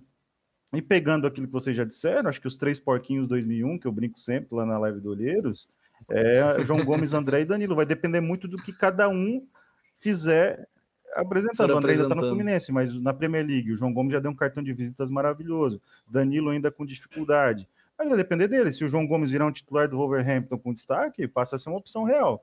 Mas tudo na seleção brasileira nesse ciclo, para mim, pelo menos no início, é Casemiro e Bruno Guimarães. É, eu, eu, eu, tô, eu acho que é, é, justamente esse o ponto. Acho que vai de Casemiro e Bruno Guimarães, depois vamos ver quem é que vai acompanhar essa dupla para os próximos anos aí em, seleção brasileira. As pontas, depois a gente vai falar de centroavantes para a gente fechar esse, esse, panorama geral. Cara, as pontas, a gente até conversou antes de começar aqui o, o programa, o Aurélio, que é a posição onde tem os mais jovens. A gente citou a idade da maioria deles, né? A gente está falando aí de Vini Júnior, Martinelli, Rodrigo, Anthony, o próprio Rafinha, que não é tão novo assim, mas é relativamente novo, tem 26 anos ainda. Enfim, a gente está falando de, de muitos jovens ainda nessa posição, mas de maneira geral, é, eles já são os expoentes da seleção brasileira para o curto, médio e longo prazo. Quem é que você vê para mais tempo? Quem é que você vê assim, ah, é um ponta que de repente, ah, a gente está falando do Estevão, do, do Palmeiras, que está surgindo muito bem, agora na Copinha, fez uma belíssima Copinha, né, campeão agora com a Copinha. Quem é, quem é esse expoente assim de, de garoto que é aquele que a gente pensa, cara, esse de repente, ó, chegando ali 2025 pode explodir e vai ser convocado naturalmente, que a gente fala, sempre tem algum jogador que surge ou explode às vésperas de Copa e aí bota dor de cabeça na cabeça do treinador. Quem é esse cara expoente, assim, jovem, que você imagina? Cara, é, é que assim, se tratando de Brasil, um país reconhecidamente. Toda hora surge um exato. fenômenozinho, é, né? É muito difícil. Pô, a gente tem muita É muito difícil, exato. Então, se tratando de Brasil, que a gente tem talento em todos os setores, mas assim, no ataque é, é, é, é fora de, de, de cogitação, um outro nível de talento, a gente tem muita gente para falar aqui. Então, se a gente fala, por exemplo, você falou em 2025, 2025, a geração 04, por exemplo, os caras vão ter 21 anos, os caras são muito jovens ainda. Então, assim, é muita gente. Exato. É muita gente para entrar. Então, por exemplo, na 04 você tem o Giovani, do Palmeiras, o, próprio Sávio, que agora está no PSV, o Ângelo, que vem patinando no Santos, que assim, o, o Momito é fã de carteirinha, e a gente não pode falar mal do Ângelo aqui, porque senão o Momito arruma briga com a gente. Né? É, mas você tem Giovanni, você tem Ângelo, você tem Sávio. Que está sendo sondado pelo Flamengo agora. Né? Exato. Né? Então, repente, que teve proposta do tá próprio Nottingham, sondado pelo Newcastle. Então, assim, é, você tem, por exemplo, na, na 05, um cara como o David Washington, que é centroavante, mas que joga pelo lado do Santos também, que é mais. mais é, eu, eu boto aqui só para inflar mais assim a lista, né? Mas o David é mais é mais centroavante. Mas você tem o, o Manga, o 2006 do Palmeiras, do Luiz Guilherme, né? Que assim é outro fenômeno é, da geração do Hendrick, que joga muita bola, é, é assim outro nível de jogador também, vai ser vai ser vai ter uma carreira brilhante, o Estevão, 2007. Então, assim, cara, você tem muito jogador jovem, muito potencial, fora os, os, jovens que a gente já tem na seleção, o Vinícius, o Anthony, o Rafinha, o Rodrigo, o Martinelli. Então, cara, é, é muito difícil que, que que a gente não tenha por muitos anos talento nas pontas. Né? Então, como você tem Giovanni, Sávio, Ângelo, Luiz Guilherme, Estevão, todos esses caras são muito, muito acima da, de, de, do geral da média, acima da crítica, com certeza. Então, eu diria que, com certeza, é, é o país com mais talento e as gerações mais talentosas que existem da, da 03 para cima. A, a, França briga ali, você tem a Inglaterra por hora e tal, mas o Brasil é muito acima nessa produção de, de, talentos, principalmente no ataque. Então você tem cinco ou seis nomes aí, fora algum outro que sempre fica um pouco mais abaixo ali, só que chega no sub-20, explode no profissional, vira outro jogador. Então, cara, a gente está falando de, de, de atletas que podem tomar conta da camisa da seleção brasileira por 10, 15, 20 anos até. Então é, é de fato muito chocante o, o, o nível de talento produzido no, no, no, país. Fora alguns outros caras que são assim é, tão abaixo desses caras que eu citei, mas que são trabalhadores natos, né? Que são, são caras que não são de se descartar, como por exemplo o Stênio do Cruzeiro. É, obviamente está abaixo de Ângelo, de Sávio, de Matheus França, de todos esses nomes que a gente citou, mas que é um cara que, que compete, que, que, que se muito provavelmente estivesse em outra seleção, seria o destaque dessa outra seleção, seria a, a promessa dessa seleção. O Guilherme Biro, do Corinthians, é outro nome que a gente pode citar, que fez um bom sul-americano, mas que também está abaixo desses caras que, que a gente citou. Então, assim, é muito talento, é muita gente que para brigar aí, e o próximo treinador da seleção, queira nós que for, que seja o Ancelotti, né? Ele vai ter muita dor de cabeça para encaixar todo mundo aí, fora o, o, os camisas novas que estão por vir também, né? Ah, é verdade, sim. É por isso que eu digo, a gente estava falando de um início de ciclo e, cara, de novo, sempre alguém vai estourar é, em termos técnicos, físicos, táticos, todos assim próximo de Copa. O próprio Martinelli, é, o grande estouro dele vem a partir da temporada passada, bem próximo da, da preparação para a Copa e ele explode mesmo agora, Sim, nessa quase, temporada. Quase, todo, quase todos os pontas brasileiros estouraram muito próximo da Copa, né? O próprio Rafinha, que não é dos mais jovens, mas estourou próximo da Copa. O Vinícius Júnior, que fez um, 2021 fantástico, 2022 também. O, o, o Anthony também no Ajax e agora no, no Manchester. Então, foi um estouro de quase todo o setor ofensivo do Brasil, muito próximo à Copa do Mundo. O Pedro, que foi o nove reserva, fez a melhor temporada da vida dele em 2022. Então, foi. foi, foi Exato, o, o Frisson para a convocação dele veio muito mais próximo, né? veio, veio, muito mais perto da, da Copa. E aí, já que o Aurélio deixou esse gancho para centroavante, cara, centroavante também a gente está falando de jogadores que. É, são muito novos. O ataque da seleção hoje tem os eu não sei se os três, mas dois dos três são muito criticados de maneira geral, né? Que são o Gabriel Jesus e o, e o e eu ia falar o Gabriel Jesus e o Richarlison. O Richarlison não fez nenhum gol ainda na Premier League, né? Agora no Tottenham, né? Não na Premier League, mas no Tottenham. E o Gabriel Jesus é criticado pelas Copas do Mundo, né? Que foram abaixo. De fato, até se ele lesionou, não, vou nem colocar de 2022, porque ele lesionou. Sim, e, e mas 2018 foi uma Copa engraçado, o Richarlison muito criticado e fez uma Copa bem honesta, né?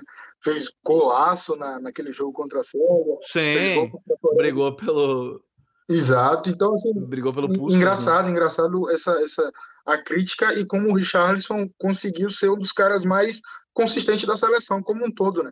Pois é, e aí esses noves, Momento, vamos ser sinceros, o Hendrick é que todo mundo tem expectativa, né, obviamente, pelo talento que ele tem, a partir de 2024 vai estar no Real Madrid, né, aí a gente não sabe se vai ser já Castilha, se vai já para o principal, acho que tem talento para estar no principal, mas é, ele vai brigar com alguns outros jovens interessantes, é o próprio Álvaro Rodrigues, que não é melhor que ele, mas tá ganhando espaço já no Real Madrid, né? Que é o centroavante uruguaio que tá, tá ganhando seus minutos. O Vitor Roque, que é outro nome, fez um belíssimo sul-americano, né? Um jogador de fazer gol, de muita competitividade, né? Enfim, e que está sendo sondado pelo Barcelona. Quem é que está nesse meio do caminho? Porque a gente tem o Pedro, que está sendo convocado, a gente não sabe se o próximo treinador vai convocar ou não e tudo mais. Mas quem é que está nesse meio do caminho? Porque o Vitor Roque já está um pouco mais, um pouquinho, bem pouquinho mais velho que o Hendrick, mas está falando de dois muito jovens, mas que são extremamente promissores para ser camisa 9. Olha, Gabriel, a gente tem opções praticamente em todas as gerações aí de 2000 para cima, mas as opções que nós temos aí 2001, 2003 ainda estão no Brasil, né? No caso, por exemplo, Marcos Leonardo, que foi citado em algum momento. O próprio Yuri Alberto foi citado em algum momento, agora voltou a fazer gol no Corinthians contra o, contra o Santos, né? É, mas não estão hoje na Europa. E eu acho que a prioridade é sempre o alto nível europeu. Essa é a minha visão de convocação de seleção, tá? Respeito quem, quem discorda. É, e o Vitor Roque, que foi citado, embora seja 2005, ele é um jogador que foi titular do Atlético Paranaense na, última Libertadores, né? Então ele já tem um nível de exposição à pressão, a um jogo de bom nível aqui na América do Sul há um certo tempo. Né? Fez um Sul-Americano Sub-20 muito bom, é, num time que muitas vezes não forneceu o, as bolas que ele merecia. Acho que o time pode, poderia ter rendido mais, construído mais, mais volume, gerar mais jogo para ele. E fez do limão uma limonada em alguns momentos e está muito cotado para ser transferido, né? Quer dizer, se o Vitor vai para a Europa agora, que ele já fez 18 é, esses dias, e começar a se destacar lá, ele vira a bola da vez, entendeu? Se ele vai para uma, uma futebol espanhol, para a Premier League, e começa a receber algum tipo de chance.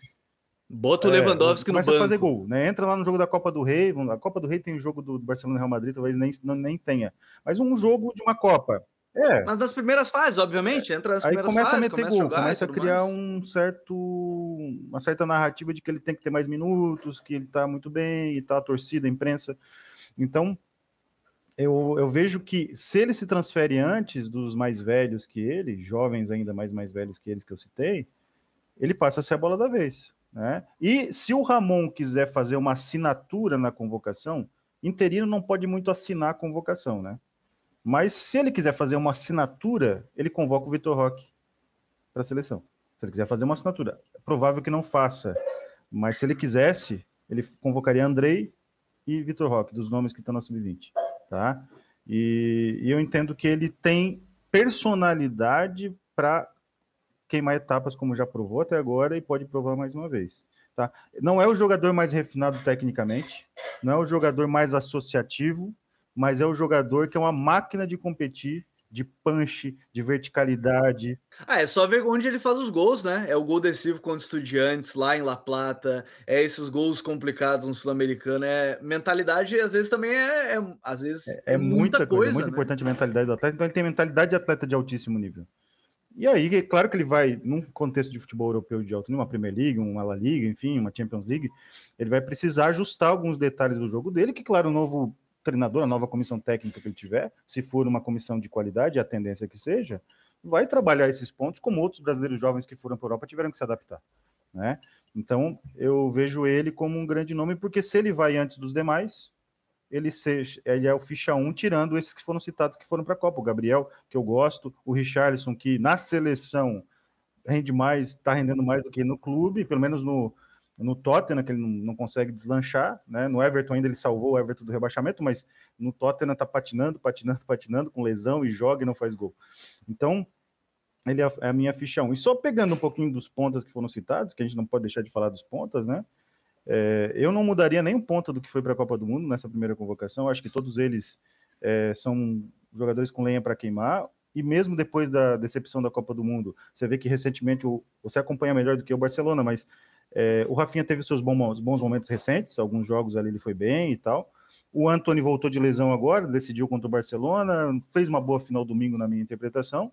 É, o Rodrigo e o Vinícius são dois jogadores é, que estão sempre decidindo jogos grandes para o Real Madrid, né? Se for o Ancelotti, é. como a gente está falando, não, se for o Ancelotti, como a gente está falando, eles o Martinelli titulares. tem tudo para ser um dos, né? Não o principal, mas um dos destaques de um time campeão da Premier League. Então, isso já é um cartão de visitas que o coloca num patamar interessante. E se você perguntar, tem o Vini na ponta esquerda destro, o reserva dele é o Martinelli. Quem que seria o terceiro reserva? Quem que poderia ser citado que no ciclo pode explodir?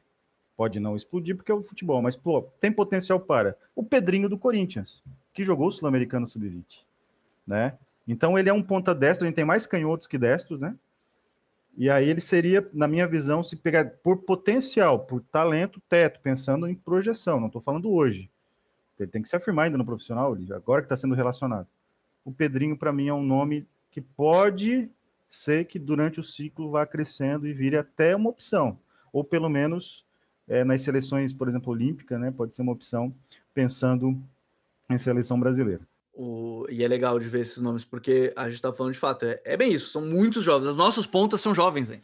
não são pontos que estão ali encerrando carreira, não é ponto, assim, é, é, isso, a gente vai ver uma geração ainda muito nova de, de jogadores, e é bem interessante porque a gente falou do Martinelli, o Martinelli no jogo contra Camarões, que foi o único jogo que ele foi titular, ele já ele queria, ele tava pedindo passagem, tava querendo jogar, ele foi o melhor jogador naquele jogo contra Camarões na Copa, terceiro jogo da, da fase de grupos, ele tava pedindo passagem. Agora, mais recente nessa quarta-feira, ele fez dois gols no, no jogo contra o, contra o Everton, que era o jogo rodada atrasada da Premier League, sendo importante novo. Cara, é, é isso, a gente tá falando de jogadores ainda muito jovens que devem ser ser destaque. A gente tem um panorama, né? São, de novo, a gente tá falando de jogadores a médio prazo, de maioria geral, Aurélio. E, Gabriel, cara, é só para pegar o gancho novamente da camisa 9, a gente tem como, obviamente, como os principais destaques a, a médio e longo prazo, o Rock e o Hendrick, né, que são o Hendrick 06 e o Rock 05.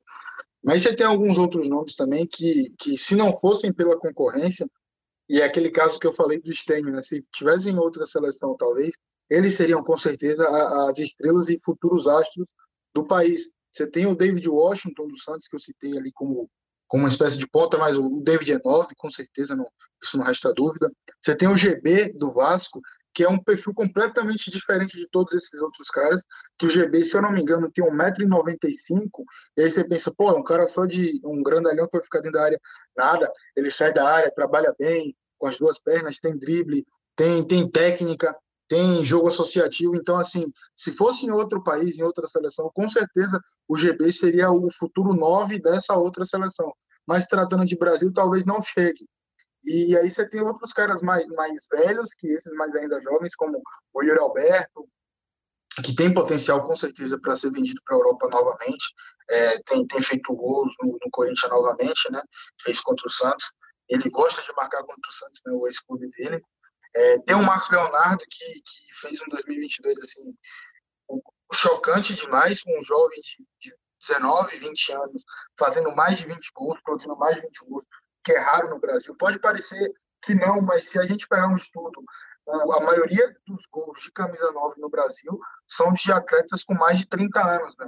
Então não é, não é comum que um jovem abaixo de 20 entregue mais de 20 gols numa temporada. Então, Marcos Leonardo foi capaz disso num time bastante capenga do Santos, né, que foi de 2022, salvou o Santos do rebaixamento em 2021 com gols contra Fortaleza, contra o Flamengo. Então, assim, é um cara também que, que se candidata a ser é, é um nove de seleção brasileira. Você tem muito, muito, muito mais abaixo que, esse, que esses caras. Caio Jorge, que é da geração 02, que teve lesão no joelho né, na, na, na, Juventus e está sempre aí nos últimos, nos últimos meses sendo circulado uma volta para o Brasil. Se falou de Inter, agora se fala de, de São Paulo. Então, assim, a ver como vai se desenvolver no, no restante da carreira. Ainda é muito jovem, tem, tem 21 anos. É, mas, assim, não é um cara também que se descarte, mas que está muito abaixo desses outros caras. Então, assim, você tem quatro, cinco, seis de novo, né? Quatro, cinco, seis opções de camisa 9, fora os que já, já estão no, no ciclo da seleção, e que eu acho que, que, assim, por mais que o Gabriel Jesus tenha suas valências e qualidades, eu acho que por ter tido mais uma Copa que não desempenhou, mesmo ele se lesionando, né? a narrativa que fica é que não desempenhou, é, talvez o Jesus perca espaço na seleção, talvez o Richarlison, pela má fase no clube, mesmo entregando bem em seleção brasileira, talvez também perca espaço. E o surgimento de caras como Hendrick e Vitor Roque talvez é, é, é, tomem, tomem esse espaço como um todo. E aí vai entrar, de fato, esse restante de outros jovens. Você tem, por exemplo, também abaixo o Matheus Cunha, que foi para o Overhampton agora, talvez desempenhe, mas o, o Matheus tem muito, muitas questões com, com irregularidade, o Matheus oscila muito, teve bom momento no Atlético de Madrid e até foi para a seleção, e para mim seria o nove da Copa, mas aí teve aquela lesão no joelho, voltou mal, perdeu espaço na seleção e agora foi para o Overhampton, mas eu também não descartaria da corrida. Então, assim, são muitas opções de novo na, na, na, na ali na, no ataque, de características diferentes, de caras que saem mais da área, caras que ficam mais dentro da área, caras mais altos, caras menores, perfil físico mais reduzido, perfil físico mais, mais, mais elevados. Então, assim, é muita opção para pouca vaga na real. Né?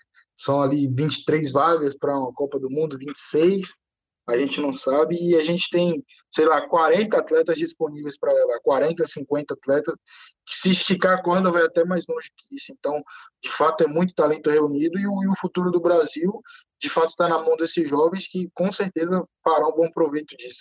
É, por isso que a gente fala que agora a gente está falando eu algo preciso de, de, meio de um direito prazo. de resposta, Vai. Gabriel, se você puder me permitir. Sempre. Direito de resposta eu mereço bem rapidinho. É, sobre a questão do Ângelo, que foi citado, claro, pelo, pelo Aura, é, só para. O, Ângelo pode, deve, merece ser criticado como qualquer atleta, né?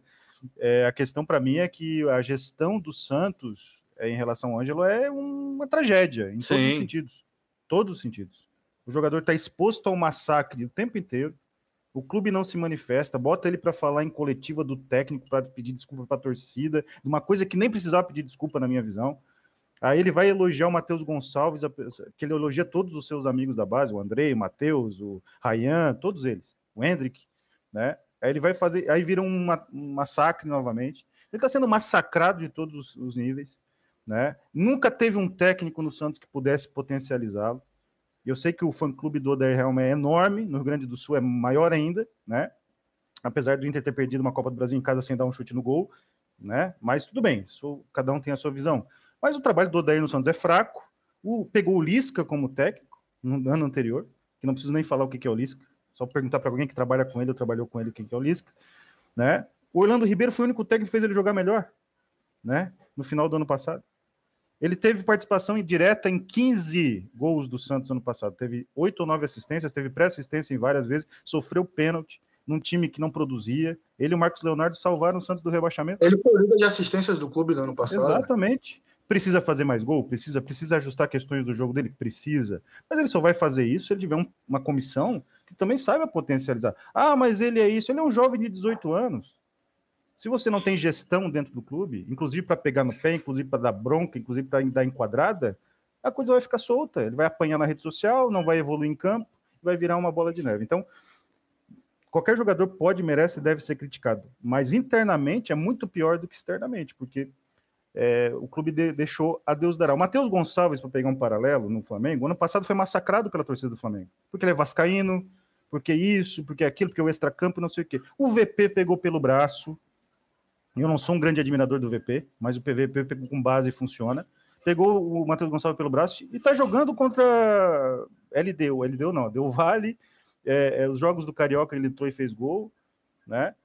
E tá jogando muito, porque o técnico confiou, não ficou olhando se ele é vascaíno, se ele é botafoguense, ou se ele é corintiano.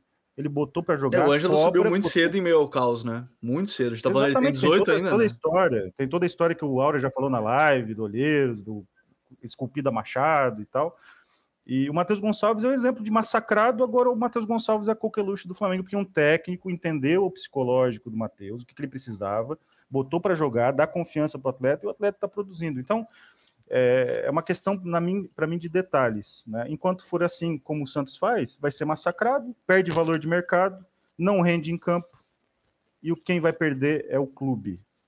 O Ângelo pode Sim, em algum sim. momento ascender, porque quem tem talento pode ascender em algum momento.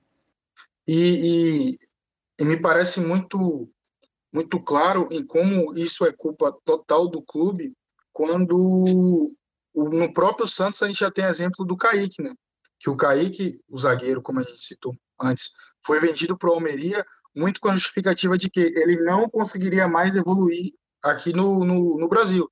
No Santos ele não, não, não, não seria mais capaz de se desenvolver, porque o ambiente era sustentável o Kaique recebia crítica em cima de crítica, já não tinha mais mental para jogar aqui, precisava de uma mudança de áreas e foi vendido para a Europa por essa justificativa. E aí vai acontecer basicamente o mesmo com o Ângelo.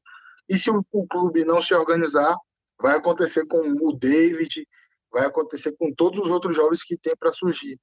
E falando no ponto que o, que o, que o, o Momito falou em relação ao treinador, dar, dar espaço para o jovem entender o que o jovem pede e, e, e, o que de fato ele pode fazer, a gente tem exemplo do mesmo VP com o Mantuan no Corinthians. Né? O Mantuan que ora era esquecido ali pelo, pelo torcedor corintiano, era meio largado no clube. Claro, teve, teve lesões importantes, teve lesões graves, no decorrer da, da, da sua transição para o profissional, mas era um atleta que estava meio escanteado no clube, ninguém falava, ninguém comentava, não jogava, e o VP viu o potencial que todo mundo que acompanhava a base sabia que o Mantuan tinha, pôs para jogar, e o Mantuan era simplesmente o melhor jogador do clube durante aquele, aquele período que, em que era titular. É, a, a própria eliminatória, se eu não me engano, as quartas de final da Copa do Brasil contra o Santos, que foi aquele 4 a 0 o Mantuan jogou um absurdo. Foi o melhor em campo, destruiu com, com, com o Santos. Então, assim, é, é muito por essa linha. Se todos, não, não adianta que todos os jovens que a gente citou aqui com um potencial enorme sejam alastrados pelo seu próprio clube, que seu clube abandone esses jovens de, de, de maneira é, sistemática, né? É, de acompanhamento psicológico, de blindagem a esses jovens, de passar confiança para esses garotos. Não adianta que a gente fale do potencial deles sem que o, o, os clubes façam a, a, sua parte. Não adianta entregar é, é, na, na, na, mão de, de, de treinadores que, que, não tenham competência suficiente para gerir todo, todo esse aspecto que envolve futebol de base e essa transição desses jogadores. Porque a gente fala de jogadores de, de, topo mundial, de elite do futebol mundial, mas não adianta que durante esse processo transitório que é um, um, período muito importante da formação desses atletas, eles sejam feitos de qualquer maneira, porque a gente tem atletas formados de qualquer maneira. É, a brincadeira que, que eu tinha com o momento na, nas lives do, do Olheiros é isso, que o Ângelo foi um atleta esculpido a Machado. E para quem sabe ler, um pingo é letra, né? O cara foi literalmente esculpido a Machado. Ele foi feito um processo todo torto, subiu com 15 anos, foi escanteado no clube, ficou sem jogar por um ano e meio, dois anos, entrando só em, em fria. E aí a gente vê esse, esse, esse jovem cheio de buraco na formação, mas que ainda assim se sobressai pelo talento que possui. Então, assim, é, é fica, fica esse adendo a quem está ouvindo, quem está escutando, que nada adianta o potencial do jovem se ele não é bem trabalhado. Né? Então, eu acho que muito mais importante do que do que o talento, do que a mentalidade, do que todos os aspectos individuais que circundam o atleta, é em como ele é gerido internamente por clube e por seleção, consequentemente. Então, eu acho que fica esse, esse, esse, esse alerta para que a gente não, não possa confundir as coisas e que possam cair por cima desses jovens coisas que não estão sob o controle dele e que não são culpa deles no, no geral, né? É, então acho que é isso. A gente usa esse exemplo do Ângelo, mas acho que é muito legal terminar esse, esse panorama dos garotos falando que nada adianta de fato, bem como o Aurélio falou, o Momento falou, ter talento se você não é bem lapidado, se não é bem trabalhado, não é bem cuidado a pessoa, né? O jogador em si, porque a gente está falando de jovens, de pessoas muito jovens, 18 anos, 17 anos, 16 anos, pressões, enfim, muitas coisas que eu acho que vale, e eu acho que encerra muito bem essa, essa lógica dentro do que é a gente analisar o futuro do, dos talentos da seleção brasileira. Mas a gente não pode deixar o TPI sem as nossas dicas futeboleiras. The Pitch Invaders apresenta Dicas Futeboleiras.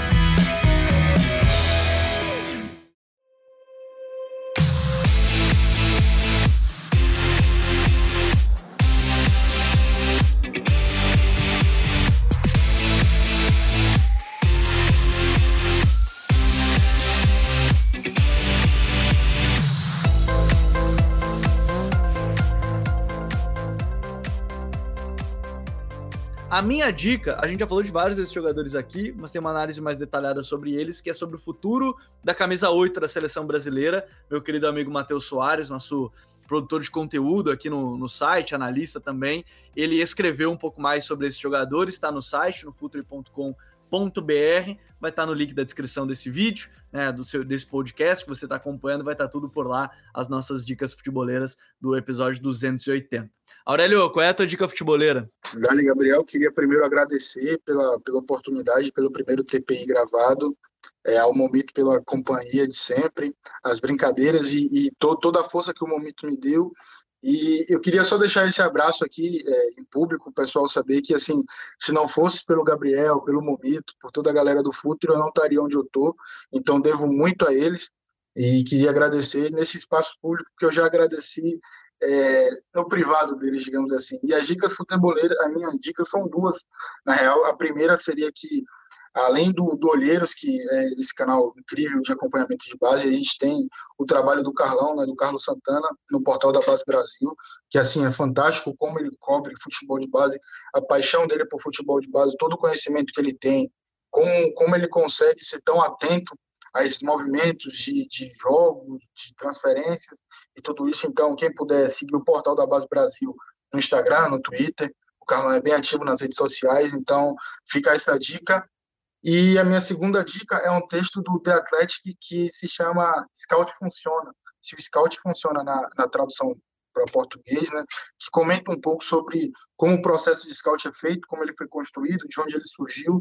Então é bem, bem interessante, casa bastante com o que a gente falou e com o que a gente do Futuri Pro principalmente faz. Né? Novamente queria deixar um abraço a toda a rapaziada que trabalha comigo no Futuri Pro, e é isso, um abraço para todos que ouviram. Muito obrigado pelo espaço e até uma próxima. Obrigado, querido Aurélio.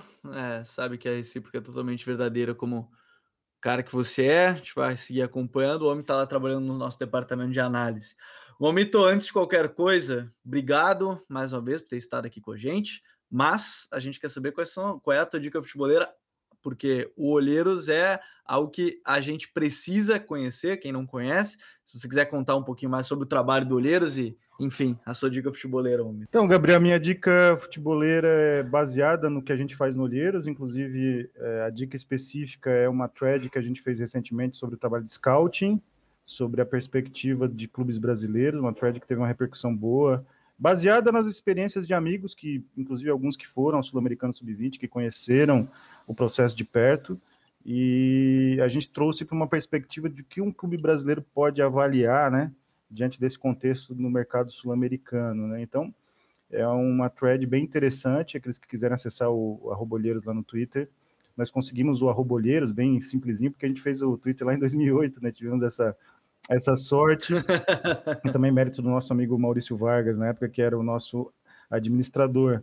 E em relação ao que o Aurélio falou, assim, eu que agradeço as várias participações muito boas dele na nossa live e o espaço sempre aberto, assim como quando o Futuri precisar de uma participação, a gente está sempre à disposição para tentar contribuir. Obrigado. Então, futeboleiros e futeboleiros, muito obrigado a todos que acompanharam mais um episódio. Lembrando que a partir de agora você acompanha diretamente no YouTube, ao vivo, toda quinta-feira, e aí no seu agregador de podcast favorito na sexta-feira, é, gravado já o podcast The Pitch Invaders. Um grande abraço a todos e até a próxima. Valeu, tchau!